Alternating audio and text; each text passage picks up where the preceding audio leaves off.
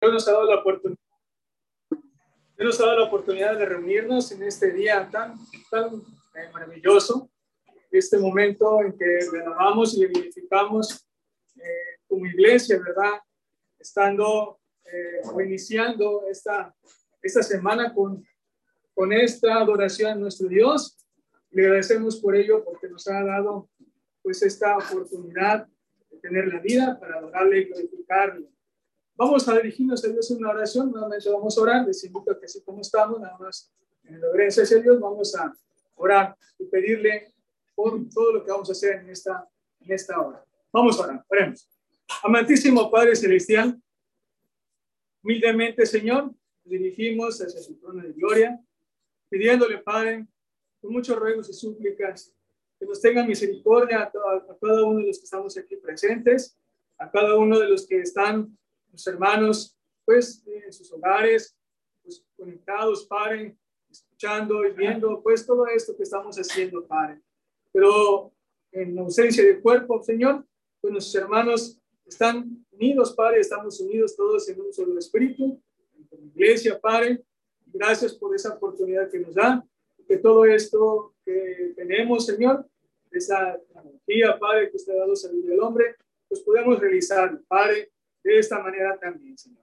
Pedimos, Señor, que sea con todos nosotros, que nos ayude en este momento, que hemos de leer su palabra, que hemos de estudiar las escrituras, que su palabra nos haga reflexionar, que su palabra nos haga aumentar nuestra fe y que nos ayude a seguir perseverando, Padre, y que dé fe, Señor, a los que por primera vez quizás escuchar, escucharán, Señor, el mensaje, la palabra, o que pues cualquiera sea el caso, Padre, que usted nos ayude en todo momento y usted conoce nuestros corazones y la disposición que tenemos, Señor, de estar en este momento, pues adorándole y glorificándole, Padre.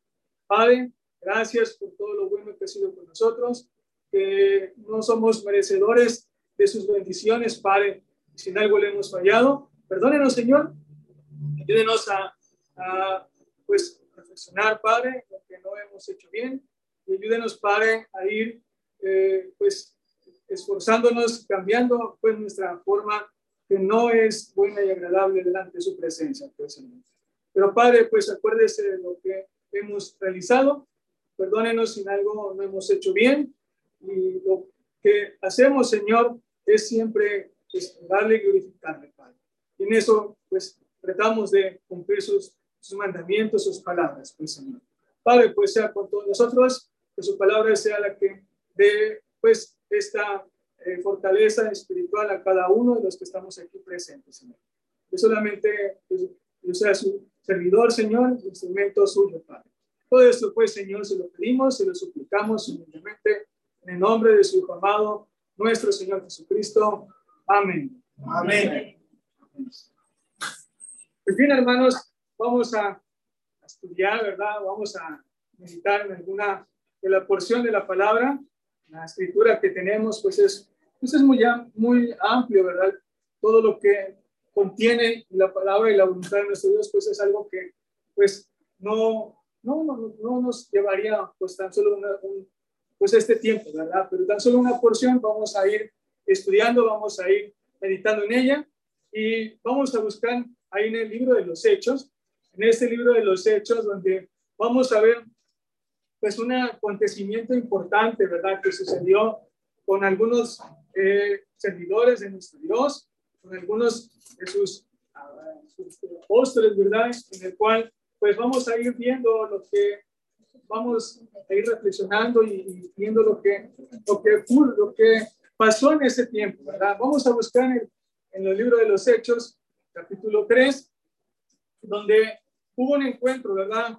Eh, el apóstol Pedro y Juan con un hombre que estaba enfermo, un hombre que estaba, tenía una enfermedad eh, pues física, como todos decíamos, todos enfermamos, todos tenemos eh, pues eh, debilidad en nuestro cuerpo y es algo que pues nosotros padecemos porque así fuimos creados en esta parte no humana donde tenemos que enfermar y Digo, tenemos porque pues este cuerpo todavía, ¿verdad? No es perfecto aún, pero pues se enferma, se duele, ¿verdad? Tiene eh, pues estas eh, debilidades de todo eso. Entonces, había en aquel tiempo, las enfermedades siempre han existido y veíamos la vez pasada que no, no nada más se enferma el que es incrédulo, ¿verdad? El que no obedece, sino también veíamos la vez pasada que los siervos de Dios se enfermaban y morían en el Señor, pero lo único que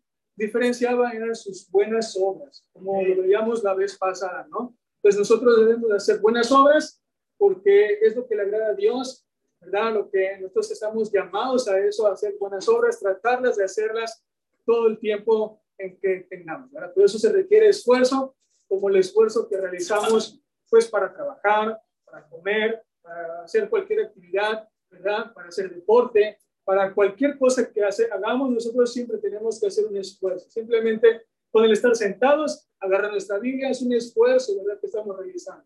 Pues todo requiere eso. Mucho más lo espiritual debemos de hacerlo y debemos de procurarlo más todavía. En cuanto al amor y a las buenas obras, mucho más también, ¿verdad? Son cosas que tenemos que hacer. Entonces este hombre, ¿verdad? Estaba enfermo, estaba postrado, dice la escritura, que vamos a leer, estaba postrado un hombre, ¿verdad? A la puerta, pues, de un lugar importante donde estaban, donde iban los, los judíos, ¿verdad? Y es algo que nosotros debemos de, de reflexionar. La enfermedad física es la enfermedad que se ve, que se nota, ¿verdad? Y es algo que se, tenemos debilidad. Pero vamos a ir viendo que, que no nada más Dios ve la enfermedad física, ¿sí? Sino algo también que nosotros debemos de preocuparnos aún más, porque podemos estar enfermos, pero no estamos bien con el Señor también. Es algo importante. Pues vamos a, vamos a leer, vamos a leer en el capítulo 3, vamos a ir leyendo, dice la escritura en el capítulo 3, el libro de los Hechos, versículo número 1. Dice la escritura, Pedro y Juan subían juntos al templo a la hora novena de la oración ¿sí? Pues iban a ir al templo, Pedro y Juan, dice que iban a, cierta hora, la hora novena, dice, de la oración, dice, y era traído un hombre poco de nacimiento, a quien ponían cada día a la puerta del templo, que se llamaba la hermosa, para que pidiese limosna de los que entraban en el templo. Entonces este hombre estaba puesto ahí, como lo vemos ahora hoy en día. Vemos que en un lugar vamos, siempre ponen una persona que no puede valerse por sus propios medios, ¿verdad? Que tiene pues alguna enfermedad quizás, que no puede caminar bien, que no tiene un pie, una mano o algo, pues vemos o que no ve también inclusive, ¿no? vemos que siempre está en un lugar, ¿verdad? Eh, pidiendo pues limosna, ¿verdad? Entonces estas son cosas que no son hoy en día, sino que eh, se han, ¿verdad? Hecho desde, desde el tiempo de, del Señor. Dice entonces que estaba este hombre, ojo de nacimiento, dice, no podía valerse de, sí mismo. Entonces estaba cojo de nacimiento, estaba enfermo este hombre. No sabemos qué enfermedad tuvo, que tenía, qué, pudo, qué pudo haber pasado, pero estaba, tenía este padecimiento. No estaba cojo, dice, de nacimiento. No podía valerse de sí mismo, como pues cualquier enfermedad que nosotros podamos tener, a veces no nos podemos valer de nosotros mismos. Pero dice el verso número 3, dice, este cuando vio a Pedro y a Juan que iban a entrar en el templo, le rogaba que le diesen limosna. Como nos vemos, ¿verdad? Las personas, cuando pasamos en un lugar que está una persona con algo que le impide tener sus capacidades normales como nosotros, pues nos piden, ¿verdad? Limosna, nos piden que les demos, que les tengamos, pues, eh, misericordia, ¿verdad? Que les tengamos, pues, esta eh, compasión a, este, a, estas personas.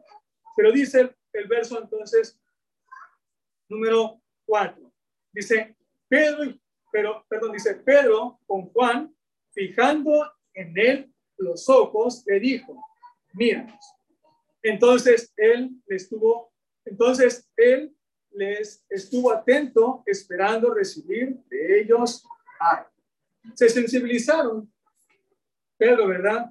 Y Juan vieron a este hombre que tenía este padecimiento, se sensibilizaron, tuvieron sensibilidad, humana, por decirlo así en ese sentido también, de amor también hacia, hacia, hacia este hombre, pero dice que, le, que se, se fijara sobre ellos, ¿verdad? Dice, pero, dice el 4, Pedro con Juan, fijando en él los ojos, le dijo, mira, que lo, lo vieran a ellos, que le vieran sus ojos.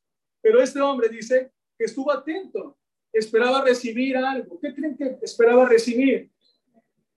Dinero, ¿verdad? Como algo físico, como algo que pues todas las personas que tienen un padecimiento así en la calle, pues quieren dinero, ¿verdad? esperan nosotros que le demos dinero. Pero dice la escritura, dice, dice la escritura en verso 6, mas Pedro dijo, no tengo plata ni oro, pero lo que tengo te doy. En el nombre de Jesucristo de Nazaret, levántate y anda. Si no tengo, no te voy a dar dinero, no tengo dinero, cosas materiales. No tengo. Lo que sí tengo, pues viene siendo lo, la parte espiritual, ¿verdad? La parte eh, que, es donde venía el poder del Señor Jesucristo, que le dijo, ¿verdad? Que les dio el Señor Jesús, les dio parte del poder, les dijo, lo que tengo te doy. Dice, levántate, ¿verdad? Dice, y anda. Entonces, vemos, hermanos, que parte de esto importante, ¿verdad?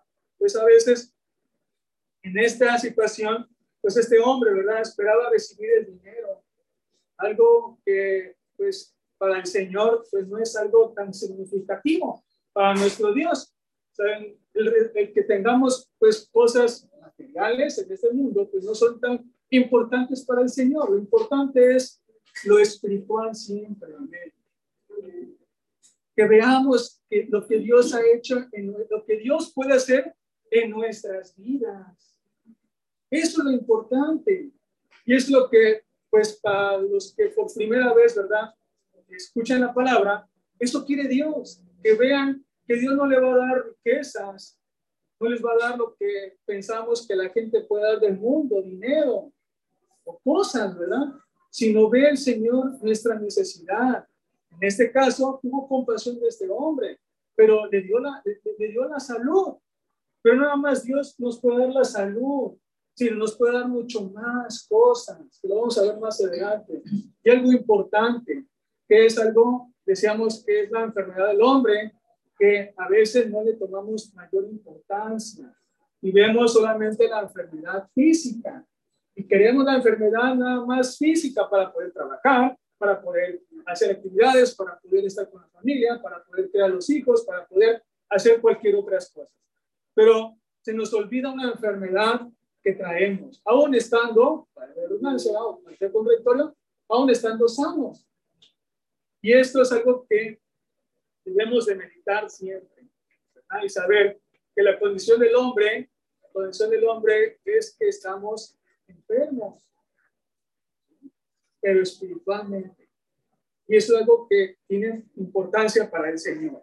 Pero el Señor es tan poderoso que nos puede quitar enfermedades, como también nos puede quitar algo que conocemos como el pecado, que es la enfermedad más, más importante que debe tener el hombre, ¿verdad? Me refiero a hombre, englobando, entendiéndose por hombres y mujeres, ¿no? Niños, este, adolescentes, ¿verdad? vamos a ver que la adolescencia, dice la escritura, vemos, si lo vemos en Génesis, vamos a regresar un poquito a Génesis, a veces pensamos que, pues que eh, siendo jóvenes, ¿verdad? Una cierta edad, pues pensamos que no, no, no necesitamos a Dios en nuestras vidas todavía. Pero, pues dice la escritura, cuando el hombre empezó, ¿verdad? A poblar la tierra, a tener, ¿verdad? Esta relación con Dios o a, a estar, ¿verdad? Eh, habitando la tierra, dice en el capítulo 8, versículo número 21. 8.21, Génesis 8.21. Dice, y percibió Jehová olor grato. Y dijo Jehová en su corazón, no volveré más a maldecir la tierra por causa del hombre, porque el intento del corazón del hombre es malo desde su juventud. Ni volveré más a destruir todo ser viviente como lo he hecho. Entonces, para Dios dice, el intento del hombre, el intentar qué es? querer hacer algo. Es el intento. Entonces, el, el intento del hombre en su corazón, sabemos que el corazón es importante para el Señor porque todo lo que tengamos en nuestro corazón sale de nuestra boca, ¿verdad? Entonces tenemos que tener mucho cuidado lo que tengamos en nuestro corazón también. Por eso dice nuestro Dios que el intento del corazón del hombre es malo desde la juventud, desde su juventud. Entonces todos nosotros, ¿verdad? Decíamos la vez pasada, pues tenemos, hemos pasado por una etapa de, de, de nuestra vida que es la juventud. Algunos apenas están en la etapa de la juventud, otros de nosotros ya tenemos, ya somos más adultos. Pero eso es lo que, lo que, lo que nos debe de preocupar a todos nosotros. El hombre, ¿verdad? Hombres y mujeres, tenemos a, hacer, a, tener, a, tener nuestro corazón ya no puro, no santo. Cuando queremos, ¿verdad? Ya hacer el mal. ¿Y cuándo se hace el mal? Desde la juventud.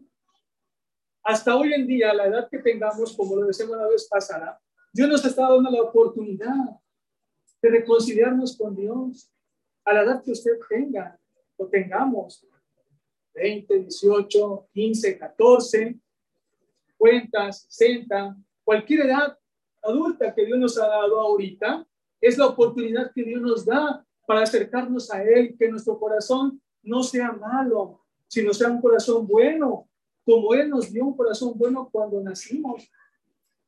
Cuando es niño, dice el Señor Jesucristo, ¿ah? sed como niños.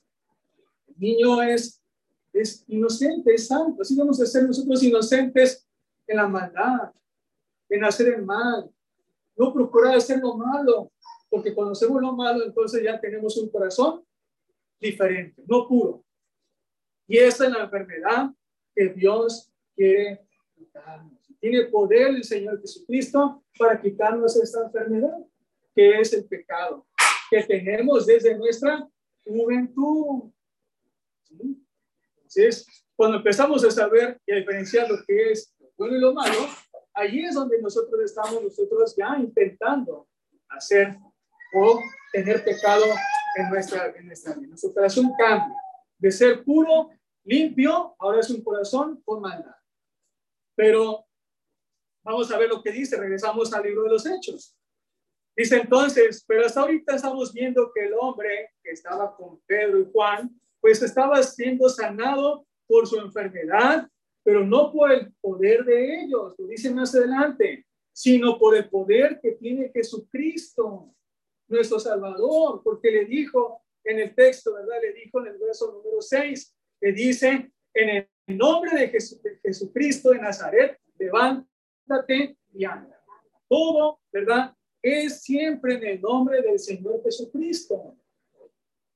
Todo lo que nosotros tenemos para que nos, ayude nuestro Dios, todo es siempre en el nombre de Jesucristo porque tiene poder. ¿Por qué tiene poder? Porque lo vemos, ¿verdad? Lo dijo el Señor Jesús. El Señor Jesucristo les dijo, ¿verdad? A sus, a sus discípulos, a sus apóstoles, y él les, les dijo acerca de eso. Vamos a ir al libro de Mateo, Evangelio de Mateo.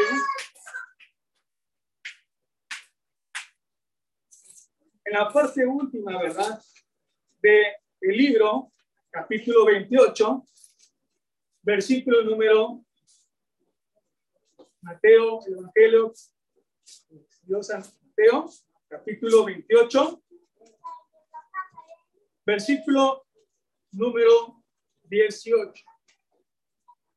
Dice entonces, y Jesús se acercó y les habló diciendo, toda potestad me es dada en el cielo y en la tierra. Es decir, el Señor Jesús le fue dado poder.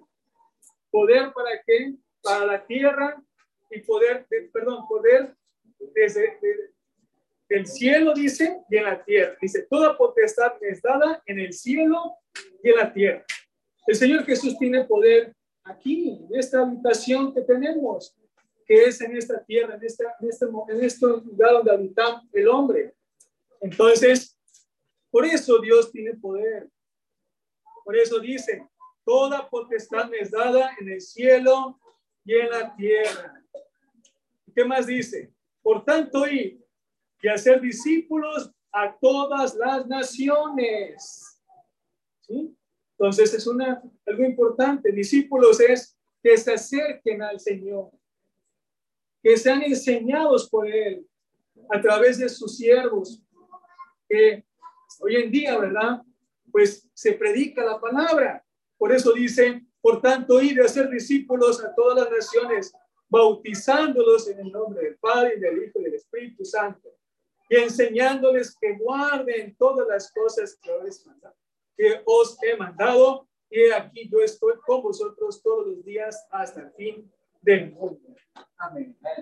Entonces, eso, ¿verdad? Es lo que debemos de conocer, de reafirmar el Señor Jesucristo tiene poder, no nada más para quitar enfermedades, si es su voluntad, porque todo es por voluntad del Señor. Si es la voluntad del Señor, seré sano. Si es la voluntad del Señor, seguiré siendo enfermo. Pero si, soy, si estoy enfermo, debo entonces preocuparme, ¿verdad? De que no tenga la otra enfermedad. La enfermedad mortal, que es vivir sin Cristo y, y separados de Él, y vivir en pecado. Eso es algo que debemos de, ir, ¿verdad? Meditando. Pero regresemos al libro de los Hechos y decíamos, nuevamente, ¿verdad?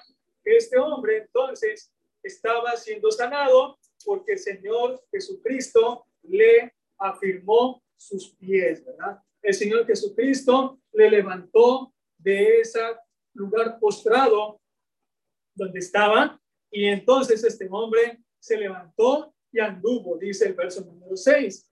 Y dice entonces en el verso número 7, y tomándole por la mano derecha, le levantó y al momento se afirmaron los pies y los tobillos. Algo que es creíble porque el Señor Jesús tiene potestad en el cielo y en la tierra. ¿verdad? Entonces Él puede hacer todo esto si es su voluntad. Dice, y saltando, se puso en pie y anduvo y entró con ellos en el templo, andando y saltando y alabando a Dios. ¿Quién no se va a poner contento y feliz cuando tenemos ya la sanidad en nuestras vidas? Todos estamos contentos y felices cuando tenemos la salud. La salud cuando la pedimos al Señor, a Dios, y nos las concede, nos sentimos contentos. Pues así nos debemos sentir contentos también, ¿verdad? Cuando el Señor nos perdona nuestros pecados. ¿Verdad? Es lo mismo que debemos de sentir. Más adelante nos va a ir diciendo también todo ello. Entonces, entonces dice, regresamos y dice entonces el verso número 9, y todo el pueblo le vio andar y alabar a Dios, ¿verdad? Entonces, eso es algo muy bueno que nosotros debemos de también procurar tener siempre, ¿verdad? En momentos de, de debilidad y de, de confort, que nos haya confortado el Señor y nos haya ayudado. Dice entonces en el verso número 10, y le reconocían que era el que se sentaba a pedir limosna a la puerta del templo, la hermosa, y se llenaron de asombro y espanto por lo que le había sucedido. Entonces es algo, algo que pues, debemos, que sabemos que estaba contento, pero estaban también maravillados los que le conocían, porque era un hombre que estaba pues todos los días postrado, enfermo, pidiendo, ¿verdad? Y nadie podía hacer algo por él más, ¿verdad? Quitarle su enfermedad más que la misericordia de Dios, ¿verdad? El Señor Jesucristo que tuvo con él y por medio de sus discípulos, los apóstoles, pues le afirmaron los pies.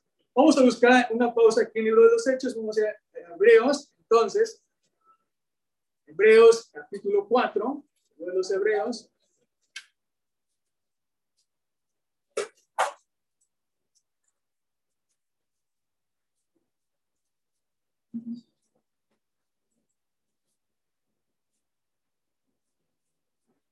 Versículo número 15.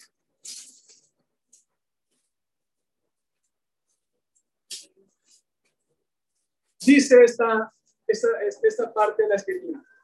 Hebreos capítulo 4, versículo 15. Porque no tenemos un sumo sacerdote. Está, ¿verdad? ¿Quién es el Señor Jesús? Porque no tenemos un sumo sacerdote que no pueda compadecerse de nuestras debilidades. El Señor se compadece de la debilidad de la enfermedad, de la debilidad del pecado. El Señor se compadece. Dice, porque no tenemos un sumo sacerdote que no pueda compadecerse de nuestras debilidades, sino uno que fue tentado en todo según pues según nuestra semejanza, pero sin pecado. Algo importante dice, que fue tentado el Señor, entonces el Señor Jesucristo conoce las debilidades del hombre, las enfermedades, lo que es el comer, lo que es el padecer hambre, el tener calor. Cuando fue tentado el Señor Jesús, fue, estuvo pues muchos días en el desierto, 40 días en el desierto. Entonces él supo lo que es tener hambre, tener sed, sentir pues eh, lo que sentimos nosotros, el miedo, el dolor, la angustia. Porque cuando recordemos cuando iba a ser crucificado también oró al Padre y le pidió, ¿verdad?, que le quitara de, pues, de todo esto que iba a padecer el Señor Jesús. Pero ¿qué le dijo? Dice, hágase su voluntad. Entonces Él conoce el Señor Jesucristo, conoce todo lo que padecemos nosotros. Por eso es el único que puede compadecerse de nuestras debilidades, de nuestras enfermedades, de nuestras angustias, del pecado que tiene y que hay en nuestras vidas. Por eso es el único, el Señor Jesús, al quien puede, podemos nosotros pedirle, ¿verdad? Que nos ayude. Y es el único con el que tenemos que, eh, pues, intercede por nosotros y, pedir, y que pide, ¿verdad? A nuestro Dios para que nosotros podamos ser perdonados, ¿verdad? En nuestros pecados. Entonces, si regresamos al libro de los Hechos otra vez, vamos a ver, todavía no termina esto que pasó en el templo, ¿verdad? Con este, con este eh, hombre que estaba enfermo y que había sido pues sanado, que se había se reafirmado sus, se afirmado sus pies y estuvo contento, dice, alabando a Dios, que estaba saltando, dice, que estaba andando, que estaba, ¿verdad?, en el templo alabando Dice entonces en el verso número 11, y teniendo asidos a Pedro, dice, y teniendo asidos a Pedro, Juan, el cojo que había sido sanado, todo el pueblo atónito concurrió a ellos al pórtico que se llamaba, que se llama de Salomón.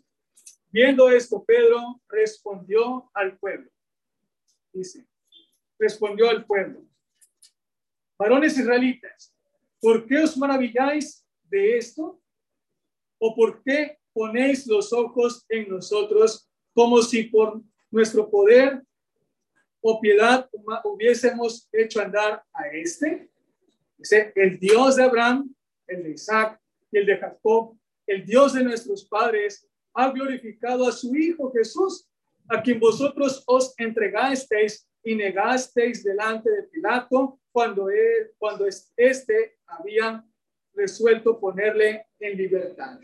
Primero le estaba diciendo, no se maravillen de esto que hicimos nosotros, porque no fue por nuestra propia fuerza, sino es por voluntad, ¿verdad? De Dios. Es por Dios que lo ha hecho. Y fueron ellos, de una manera, o con humildad, dijeron, ¿verdad? Esto no es por nosotros, es por Dios. Pero Dios dice, pero les dice, ¿verdad? Que ese, Dios eh, que pues conocían ellos, el Dios de Abraham, el Dios de Isaac, el Dios de Jacob, dice, el Dios de nuestros padres, dice, ha glorificado a su Hijo. Es decir, ¿verdad? Que por medio de Jesucristo, ¿verdad? Todo esto se realizó. Esta maravilla con este hombre. Pero les dice también, ¿verdad? a quien vosotros entregasteis. Y ahí viene algo importante.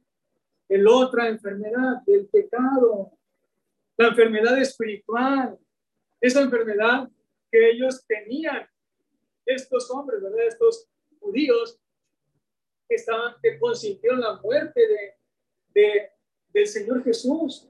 Ellos no lo mataron con sus propias manos, pero sí consintieron, ¿verdad?, en su muerte. Estuvieron de acuerdo porque les dice, ¿verdad?, a quien vosotros entregasteis y negasteis. ¿Por qué negaron? Cuando decimos negar, ¿verdad? Negar es dejar de reconocer algo o no admitir su existencia. Cuando oímos hablar de Dios en nuestras vidas, que Dios nos pide hacer su voluntad, ¿verdad? Y nos pide ciertas cosas que nosotros debemos de hacer para agradar a Dios. A veces dejamos de, de reconocerlo y no queremos admitir que existe Dios o hacernos de los desentendidos. Y es ahí donde nosotros le negamos también en nuestras vidas. O nosotros mismos, hermanos, cuando a veces pues no queremos, ¿verdad? Somos tentados, no queremos obedecer a Dios también. Y hacemos como que no escuchamos la palabra y le negamos también en nuestras vidas. Por eso les dice Pedro y Juan, ¿verdad? A estos, judíos, a estos judíos, al pueblo, les dice que ellos negaron al Señor Jesucristo. Ellos lo negaron, ¿verdad? Y que al negarle, pues entonces, pues disimularon que no, no pasaba nada. Ocultaron, ¿verdad? O no admitieron que es el Señor Jesucristo. ¿Por qué? Porque tenían un corazón malo. No había un corazón bueno en el cual recibieran la enseñanza que el Señor Jesús estuvo diciendo en aquel tiempo, como ahora nos dice, qué es lo que tenemos que hacer. Por eso dice el Señor Jesús, por eso le dice eh, el, el, apóstol le dice al, pueblo, ¿verdad? Le dice de esta forma, que a quien vosotros entregasteis y negasteis delante de Pilato. Por cuanto éste había ser, dice, perdón, cuando éste había resuelto ponerle en libertad. ¿Recuerdan ustedes de que pues Pilato le quería poner en libertad al Señor Jesús porque no halló ninguna culpa delante de él? ¿Y qué dijeron, verdad? Dice, le, le pusieron que le crucificaron. Entonces, no, no quisieron. Dice el verso 4, 14. Mas vosotros negasteis, dice, al santo y al justo. Negasteis, dice, al santo y al justo y pendisteis, ¿verdad? Pedisteis, perdón, que os diese, os diese un homicida y matasteis al autor de la vida, a quien Dios ha resucitado de los muertos, del cual, de lo cual nosotros somos testigos. Ahí viene, ¿verdad? Dice, ustedes cambiaron al Señor Jesús en otras palabras. Prefirieron a un homicida, a un, no, a un pecador y no escucharon, ¿verdad? Lo que Él les ha enseñado, sino por su corazón malo, por su corazón perverso, prefirieron a este homicidio, ¿verdad? Porque no podían ellos entender, ¿verdad? Porque tenían pecado en sus vidas. Por eso es la importancia, ¿verdad? Primero habla acerca del, hombre que está enfermo y fue sanado, pero no se, que no se maravillen porque había sido sanado, sino lo que la importancia es que debemos de tener algo, algo nosotros que debemos de reconocer al Señor Jesucristo, que fue enviado por, por nuestro Dios y que Él es el autor, dice, de la vida. Pero dice, no murió el Señor Jesús, sino dice que resucitó el Señor Jesucristo. Por eso dice el texto, dice, y mataste al autor de la vida, a quien Dios ha resucitado de los muertos, de los del cual nosotros somos testigos.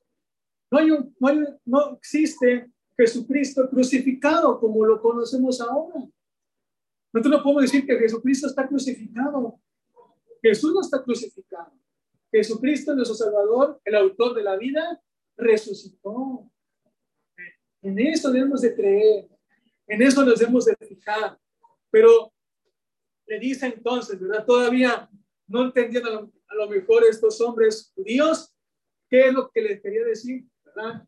Los apóstoles, porque les hablaba de la enfermedad del hombre y, les dice otra cosa, ¿verdad? Pero más adelante les, les, les dice lo más preciso todavía y en eso vamos a, llegar. Pues dice, primero entonces, negamos al Señor Jesucristo, nosotros también en nuestra vida. A veces le negamos, no queremos, no queremos eh, saber del Señor Jesucristo y nuestra, nuestra vida, nuestras acciones, le negamos al Señor. Porque no queremos vivir conforme lo que Dios nos manda. Porque queremos seguir viviendo como nosotros nos parece, como nos enseñaron. Dice ahí, vamos a leerlo, en Primera de Pedro, Primera epístola de Pedro, capítulo 1, versículo número 18. Dice la escritura, sabiendo que fuiste rescatados. Es lo que nos quieras, nos quiere hacer el Señor Jesucristo, rescatar del pecado, de que le hemos negado desde nuestra juventud. Hasta hoy en día que no nos hemos acercado al Señor, no hemos aceptado su voluntad, le negamos porque vivimos, dice, sabiendo que fuiste rescatados de vuestra vana manera de vivir, porque vivimos una manera vana, pero Dios nos rescata de esa manera, de esa manera vana, dice la cual recibisteis de vuestros padres no con cosas corruptibles como oro o plata, sino con la sangre preciosa de Cristo, como de un cordero sin mancha y sin contaminación. Entonces, hemos vivido, 1 Pedro capítulo 1, versículo 18. Dice entonces, ¿verdad? En esta parte importante que hemos vivido de una manera baja, la cual nuestros padres nos heredaron, la cual de nuestra juventud hizo el intento de lo malo y pensábamos que vivíamos de esa forma, ¿verdad? Correcta a nuestro Dios. Pensábamos que eso era agradable delante de nuestro Dios, porque así vivieron nuestros padres, porque así me acostumbraron a vivir, porque así he hecho toda mi vida. Pero, pues, Dios nos ha dado la oportunidad de que cambiemos nuestra vana manera de vivir. El que es joven quiere que no viva una vana manera de vivir el resto de la vida que Dios le da, si es que da la vida, sino que desde la juventud empieza a tener una buena manera de vivir. ¿Para qué? Para que agrade a Dios. Por eso los jóvenes deben de procurar tener una buena manera de vivir desde su juventud para agradar a Dios. Para eso es importante. ¿ah? Pero dice el texto, ¿verdad? Que eso lo recibimos de nuestros padres. Las costumbres, los tratos, las formas de hablar, las formas de, expresarnos, ¿verdad? La forma de dirigirnos a, a, a, los adultos, entre los, entre los, entre los familiares, los familiares, la forma, las palabras que se hablan en el hogar. Esa es la vana manera de vivir las cuales nuestros padres nos enseñaron. Pero Dios quiere que cambiemos esa forma de vivir, que no es agradable, que es la que Jesucristo tiene poder para quitarnos, porque Él es el autor de la salvación, porque Él ha resucitado y nos ha dado muestra de que nos puede dar vida después de la muerte. Eso es algo importante. Es lo que debemos de procurar tener nosotros. ¿Por qué? Porque es lo que le agrada a Dios. Porque es lo que Dios nos ha dado. Porque Él no nos ha dado pues un cambio de dinero, ¿verdad? Como dice la escritura. No con oro, dice el 18, sabiendo que nuestra, sabiendo que fuiste rescatados de vuestra vana manera de vivir, la cual recibiste de vuestros padres, no con oro, no con cosas corruptibles como oro o plata. El Señor Jesús no pagó oro ni plata, como le dijo, ¿verdad? El, el apóstol Pedro, el hombre que estaba enfermo, que no podía caminar. No tengo oro ni plata, le dijo, lo que tengo te. ¿Qué nos ofrece el Señor Jesucristo?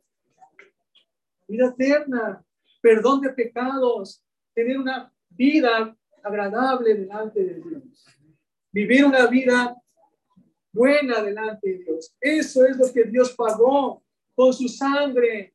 Él no nos pagó con oro ni con plata para rescatarnos, sino con su sangre, con su sacrificio. Dice el 19, sino con la sangre preciosa de Cristo, como de un cordero sin mancha y sin, y sin contaminación. Como un cordero se sacrificó. Por usted, por mí y por todos los que quieran ¿verdad? acercarse a Dios, por toda la humanidad, mientras exista el mundo, mientras Dios dé vida al hombre y se reproduzca el hombre en la tierra, es, la, es el pago que Dios ha dado por medio de Jesucristo, por su sangre, para que tengamos vida en Cristo Jesús y perdón de pecados. Y tener una buena manera de vivir en esta vida.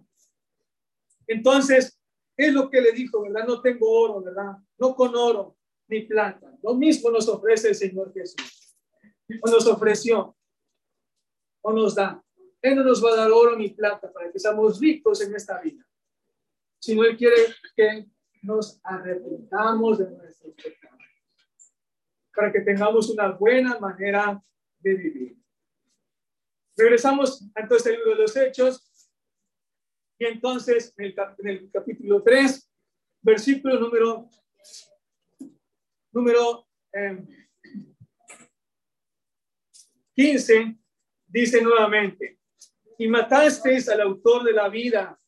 O sea, le estaba diciendo, ustedes mataron al autor de la vida, Jesucristo, a quien Dios resucitó, a quien Dios ha resucitado de los muertos, del cual nosotros somos testigos y por la fe en su nombre a este que vosotros veis y conocéis, le ha confirmado su nombre y la fe que es por él ha dado a este esta completa sanidad en presencia de todos nosotros.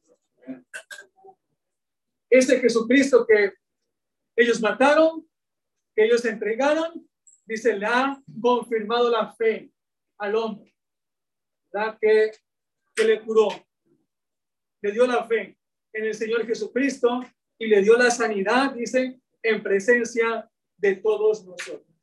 Dice, más ahora, dice, más ahora, ¿verdad? Hermanos, sé que por ignorancia lo habéis hecho, como también vuestros gobernantes. ¿Por qué por ignorancia? Porque no conocían verdaderamente, ¿verdad?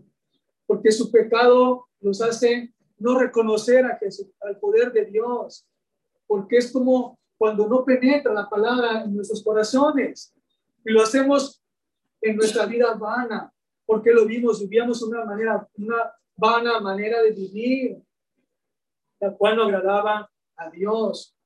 Y Dios lo toma como ignorancia, lo toma como que no sabíamos, pero ahora que ya conocemos que vivíamos mal, que teníamos en pecado, que vivíamos en situaciones que no le agradaban a nuestro Dios. Por eso dice la escritura, más ahora hermanos, sé que por ignorancia lo habéis hecho. Como lo, dice el Señor Jesús a usted, a nosotros.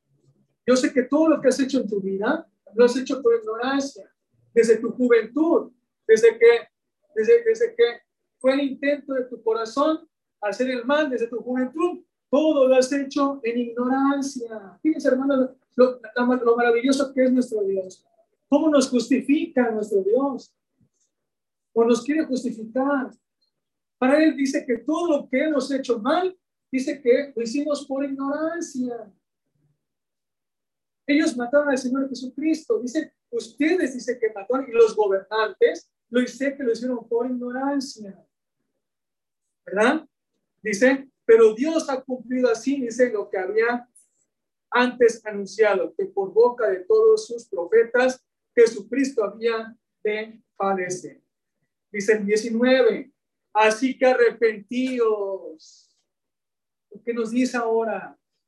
Toda nuestra vana manera de vivir, todo ese pecado que tuvimos, que hemos realizado por ignorancia, porque vivíamos mal, porque así vivíamos con nuestros padres, porque así lo aprendí, porque así me desenvolví, ¿verdad? En, mi vida, porque yo creía que ese camino era derecho, ¿verdad? Era correcto, pero ahora sé que ese camino no es un camino bueno delante de Dios, porque si yo sigo caminando, dice la escritura, ¿verdad? En ese camino de, que el hombre le parece derecho, su camino o su fin, dice, es de muerte.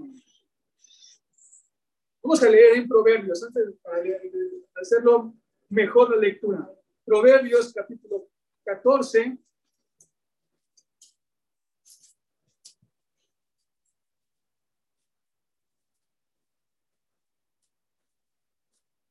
versículo 12. Dice, hay camino que al hombre le parece derecho. Capítulo 14, versículo 12 de Proverbios. Hay camino que al hombre le parece derecho, pero su fin es camino de muerte.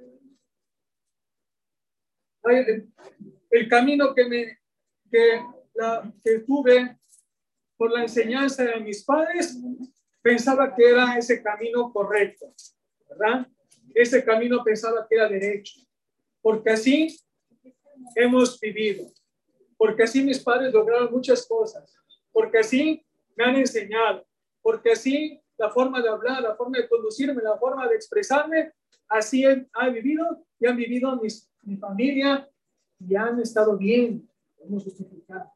Pero dice, que le parece al hombre derecho, pero dice su camino, dice, pero su fin es camino de muerte. Por eso debemos de meditar, ¿verdad? De saber, hermanos, que Dios nos ha rescatado de esa vana manera de vivir. No regresar a esa vana manera de vivir. E invitar, ¿verdad? A los que escuchan que se acerquen al Señor, una buena manera de vivir, porque el Señor Jesucristo dice, arrepentidos, ahí en, Hechos 3, 19. Así que arrepentidos y convertidos. Conversión, un cambio en mi vida. Cuando hablamos de conversión es cambiar.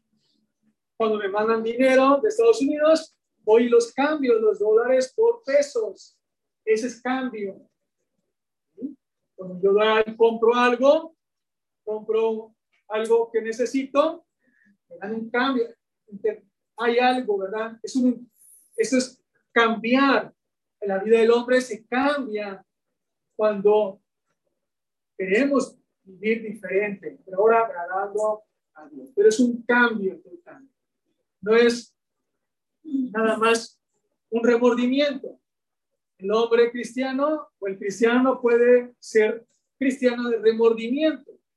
Remordimiento no, es un cambio, es una transformación, es cambiar la vana manera de vivir por una buena manera de vivir. Por eso dice el texto, así que arrepentidos y convertidos para que sean borrados, dicen, vuestros pecados es la enfermedad importante que debemos de quitar de nuestras vidas.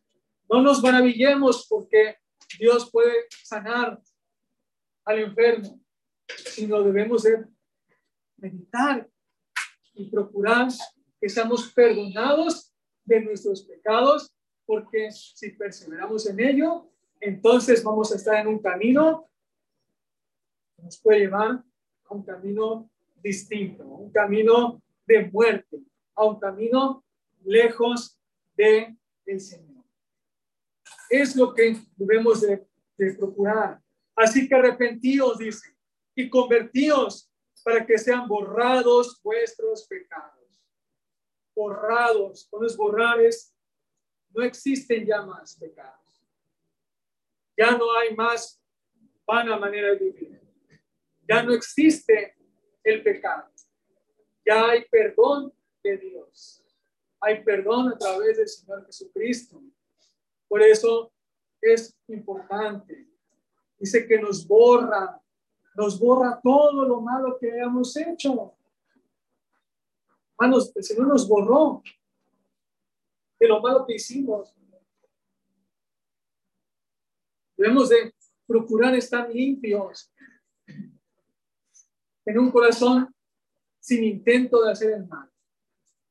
Un corazón bueno, ser como niños, Por eso dice que el intento del hombre, el pecado, ¿verdad? Es desde su juventud, de su corazón. No llenemos nuestro corazón de mal, sino que nuestro corazón ahora sea bien, convertido nuestro corazón de la maldad a lo bueno.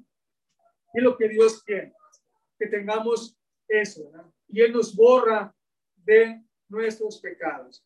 ¿Con qué propósito? Cuando alguien sana, como decíamos hace ratito, cuando alguien es sanado, ¿cómo se siente el que fue sanado? Contento, alegre, feliz, en paz, tranquilo, ¿verdad? Y dice entonces, y eso nos lleva a lo mismo. Cuando somos borrados de nuestros, cuando nos borra nuestros pecados el Señor, dice que, ¿qué es lo que viene en nuestra vida? Tiempos de refrigerio, tiempos de paz, tiempos de tranquilidad, tiempos de confianza, tiempos de saber que ahora mora Dios en mi vida, porque recibimos el don del Espíritu Santo, porque ahora habita el Señor en mi corazón y tenemos ahora el Espíritu de Dios en nosotros. Por eso ahora hay paz y tranquilidad para el que es convertido, para el que tiene esto, ¿verdad? Porque no vamos a vivir tristes. El cristiano no vive triste. Nos afligimos en un momento dado, porque el Señor Jesús se afligió también, pero dice que Él venció, ¿verdad? A todo. Y Él conoce. Nosotros también nos fortalecemos en el Señor. Por eso dicen que vamos a tener un momento de refrigerio, de tranquilidad, de paz, de confianza, de pues todo aquello que nosotros necesitamos, depositamos, dice la escritura, depositemos nuestra ansiedad al Señor. Todo lo que nosotros tengamos, depositemos a Él. Dice el Señor Jesucristo, que llevemos a Él todas nuestras cargas. Todas nuestras cargas a Él. Porque Él es el único que nos puede llevar, que nos puede quitar, ¿verdad? Todo, todo aquello. Quitarnos todo lo que nosotros no podemos solos, sino solamente el Señor. Y regresamos, dice entonces en el 19, el 20, dice, y Él envía a Jesucristo, dice, y Él envía a Jesucristo que os fue antes anunciado, a quien de cierto es necesario que el cielo reciba hasta los tiempos de la restauración de todas las cosas, de que habló Dios por boca de sus santos profetas que han sido desde el tiempo antiguo. Dice 22, porque Moisés dijo a los padres, el Señor nuestro Dios os levantará profeta entre vosotros, entre vuestros hermanos, como a mí, a él oiréis. ¿A quién debemos oír? Al Señor Jesucristo. En todas las cosas que él os ha. No hay más a quien debemos oír, sino al Señor Jesús. Mismo dijo, ¿verdad? Decía el apóstol que, que Moisés dice que dijo, ¿verdad? Que, que va a haber un profeta entre, entre ellos y que debemos de oír y se refería al Señor Jesucristo y que a él deberían de escuchar. Dice el verso 23, y todo alma que no oiga a aquel profeta será desarraigada del pueblo. Algo triste, pero verdad, verdadero. Toda alma que no oiga al Señor Jesús que dice, ven, yo te perdono, yo te perdono tus pecados, te borro tus pecados para que tengas paz. Pero dice, el que no oiga, dice, será desarraigado del pueblo. Y todos los profetas, desde Samuel en adelante, por cuantos han hablado, también han anunciado estos días decir, a ellos, ¿verdad? Les decía a los judíos que esto no era nada más de ese momento, sino ya había sido anunciado antes. Dice el 25, vosotros sois los hijos de los profetas y del pacto que Dios hizo con nuestros padres, diciendo, Abraham, en tus simientes serán bendecidas todas las familias de la tierra. Algo importante, ¿verdad? Y va a ser esto, ¿verdad? La oportunidad de que todo el mundo pudiera acercarse al Señor y pudiera ser perdonado y pudiera ser añadido a la iglesia del Señor. Y a vosotros, primeramente, dice, Dios, habiendo levantado a su Hijo, lo envió para que os bendijese a fin de que cada uno se convierta de su maldad. Nuevamente, a vosotros, primeramente, Dios, habiendo levantado a su Hijo, Dios vio, levantó a su Hijo en la cruz, lo sacrificó, dice, en la cruz, lo envió, dice, para que os dijese a fin de que cada uno se convierta de su maldad. Ese es el llamado que Dios tiene a todos nosotros, que nos convirtamos de nuestra maldad, que nos acerquemos al Señor Jesucristo, que sigamos perseverando en su palabra, que vivamos la palabra, que la palabra que escuchemos se obre en nosotros, haga obra en nosotros en nuestras vidas, que se cumpla la palabra en nuestras vidas, en todo momento. Cuando le fallamos al Señor, pues vemos, ¿verdad? Otra vez a, agradar a nuestro Dios. Dios nos perdona, pero también debemos de perseverar en ello, ¿verdad? Es su palabra. Así que el Señor llama a todos, ¿verdad?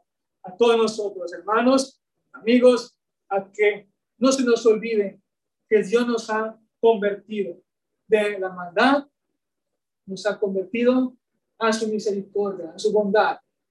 Nos ha trasladado de las tinieblas a su luz admirable. Antes vivíamos de una forma vana, ahora vivimos con Cristo. Vivimos para Él. Vivimos para adorar a nuestro Dios y que esto nos ayude a nosotros. ¿Por qué? Porque hemos sido convertidos de nuestra manera. Él les invita, ¿verdad? A todos, a todos los que no han sido convertidos, que no lo piensen. Conviértase al Señor. Conviértase ahora, que Dios le ha dado la oportunidad de escuchar su palabra. Que el Señor Jesucristo dice, arrepentíos y convertíos para que sean borrados vuestros pecados, para que vengan de la presencia del Señor tiempos de refrigerio, tiempos de paz, tiempos de confianza, tiempos de amor, tiempos de promesa, tiempos en el cual vivimos con el Señor.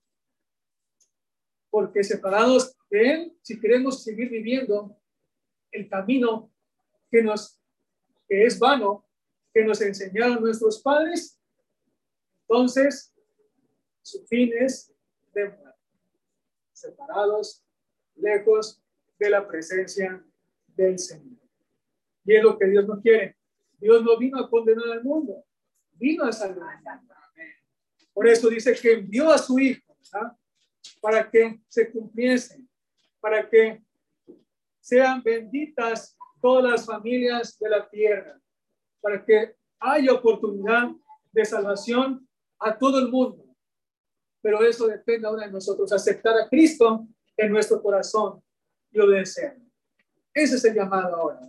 Es lo que ahora le decimos a usted no lo piense más. Cristo quiere que usted escuche esto, que Él vino a este mundo, murió por nuestros pecados y que Él resucitó para demostrarnos que tiene poder. Y a eso lo envió nuestro Dios. Envió a su Hijo amado. En eso debemos de, de meditar. Seguir nosotros, hermanos, pues perseverando y no regresar otra vez a la vana manera de vivir. si queremos regresar a la vana, vana manera de vivir, entonces, ahí viene otro, otro estudio, ¿verdad? Dice la escritura. Entonces, nos va, vamos a tener, pues, diferente condición, ¿verdad? Diferente condición después de haber conocido la bondad de Dios y después de haber sido, pues, manchados nuevamente con el pecado. Que el Señor nos bendiga, hermanos, y hay que perseverar, invitar a todos, o se les invita a todos los que no han sido bautizados a que se conviertan en el Señor. No lo piense más.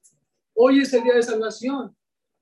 Hoy que tenemos la vida, la enfermedad, la, esto del coronavirus, nos procuramos que el alcohol, que el gel, que las manos, que los pies y todo eso.